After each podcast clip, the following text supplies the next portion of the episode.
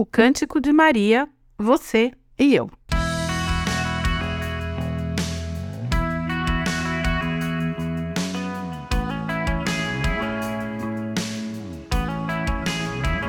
Você conhece o Cântico de Maria?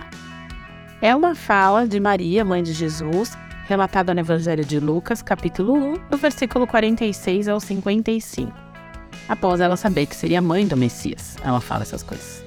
Ela estava conversando com Isabel, sua prima, que também estava grávida, quando proferiu essas palavras. Aliás, muita gente se atém apenas à primeira parte desse texto, que são os versículos 46 a 48.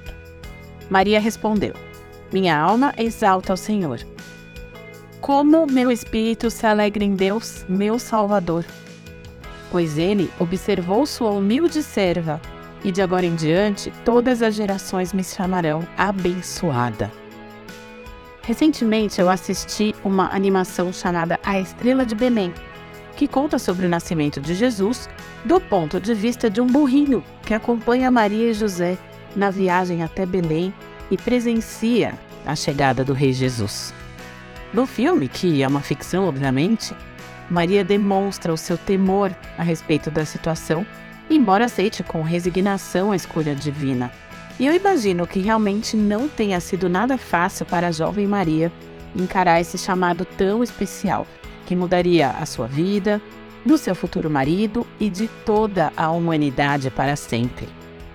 E Maria continua sua fala honrando ao Deus que lhe havia dado essa missão única. Vamos lá, continuando o texto aqui a partir do versículo 49. Pois o poderoso é santo e fez grandes coisas por mim. Demonstra misericórdia a todos que o temem, geração após geração. Seu braço poderoso fez coisas tremendas. Dispersou os orgulhosos e os arrogantes.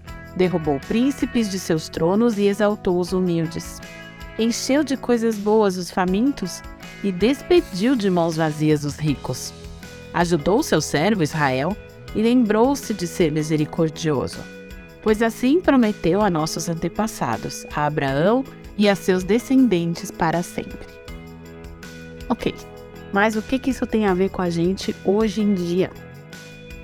Tem a ver que o mesmo Deus que fez grandes coisas por ela, por seus antepassados, por Israel, por Abraão, também tem derramado generosamente a sua graça sobre nós, na nossa geração, aliás, de geração em geração. Deus destrona os poderosos e exalta os humildes.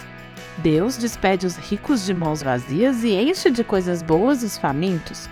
Aqui a ideia não é falar contra a riqueza, contra a prosperidade em si, mas ao que vai no coração da pessoa quando essas coisas o dominam. Maria, que era de origem hebraica, sabia através do Antigo Testamento que o reino de Deus haveria de vir e ela esperava por esse dia. Esse anseio profundo do seu coração, aliado à sua humildade, fez com que ela recebesse a bênção espiritual. Então, se, deseja... então, se também desejamos receber bênçãos espirituais, assim como Maria, claro, não as mesmas que ela, não da mesma forma, nós devemos cultivar as mesmas qualidades demonstradas por ela, principalmente um espírito humilde e um profundo anseio pelas coisas espirituais. Você ouviu o podcast da Igreja Evangélica Livre em Valinhos. Todos os dias, uma mensagem para abençoar a sua vida.